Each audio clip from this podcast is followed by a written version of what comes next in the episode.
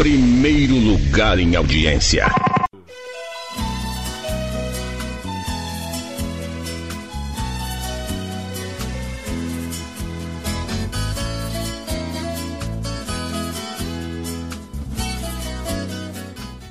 Causos do Lineu. Eu sou Lineu Matos e convido aos amigos da Casa da Poesia para se acomodarem e ouvirem o que aconteceu no velório do Dirceu. Hoje eu vou contar para vocês uma história que meu primo contava e já faz muito tempo. É a história que aconteceu num velório lá na Vila Maria. Ele me contou que era uma família grande que morava lá em São Paulo, lá na Vila Maria, com os pais. E com os pais aí em São Paulo morava o Luiz e o Dirceu.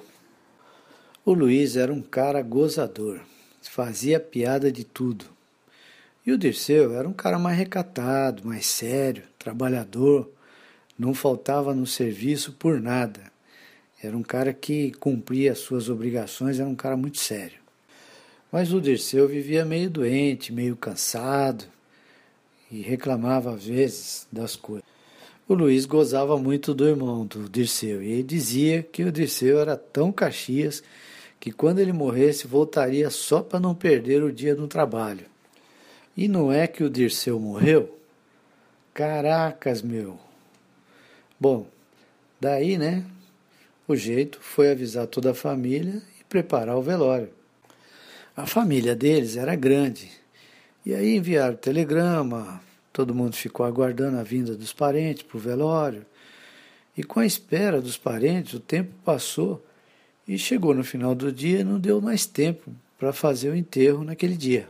A família então conversou com o administrador do cemitério e o caixão do Dirceu foi deixado dentro da capela do cemitério para ser enterrado no dia seguinte.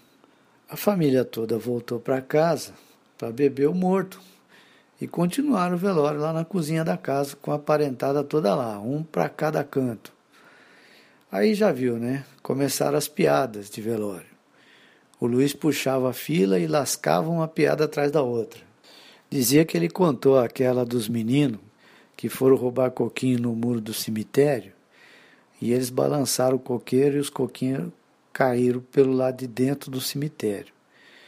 E dois coquinhos caíram do lado de fora na calçada. Então os meninos resolveram catar primeiro os coquinhos do lado de dentro e ficaram lá dividindo entre eles o coquinho. Um para mim, um para você. Um para mim, um para você, um para mim, um para você.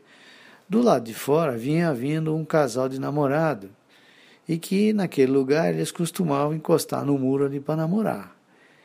E aí a namorada começou a ouvir lá de dentro do cemitério aquele um para mim, um para você, um para mim e um para você. De repente aquela voz parou de contar e a namorada disse para o namorado: Que isso?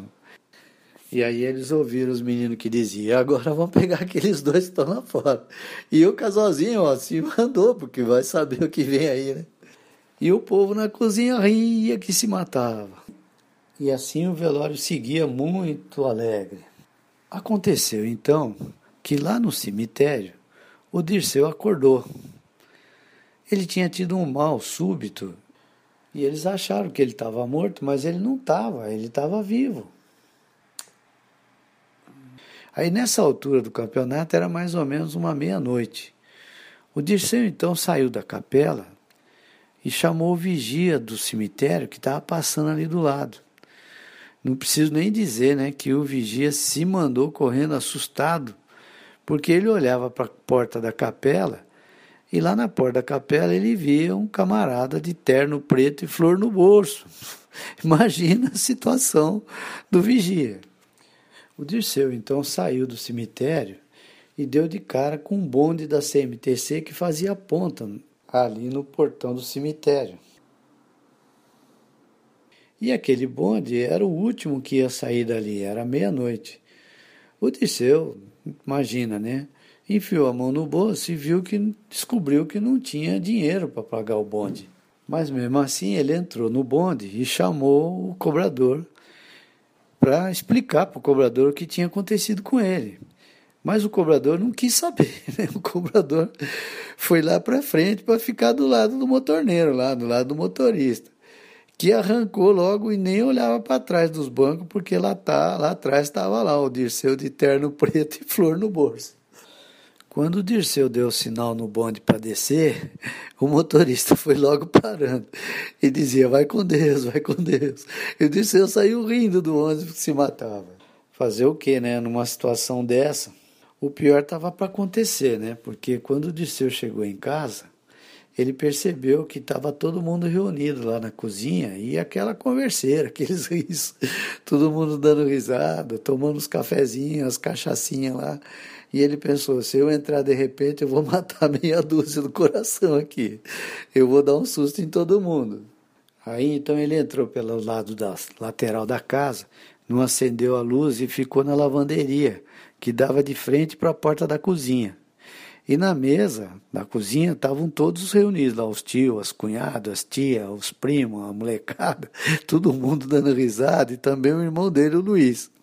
O Dirceu, então, em voz baixa, ele chamava Luiz. Luiz, Luiz, sou eu, Luiz. Ô, oh, Luiz, sou eu, Luiz. Olha aqui, sou eu, Luiz, sou eu, Luiz. Quando o Luiz olhou de lado e olhou para a lavanderia e que ele viu aquele cara de preto, de terno preto, com a flor no bolso, chamando Luiz, Luiz, sou eu, Luiz, Luiz. O Luiz caiu da cadeira e gritava: Ai meu Deus, ai meu Deus, ele voltou, ai meu Deus, ele voltou. E ninguém entendia nada do que ele estava falando. O Dirceu voltou, olha ele ali, olha ele. não parou um na cozinha, todo mundo saiu correndo. O Dirceu então começou a dar risada também e viu que não ia ter jeito.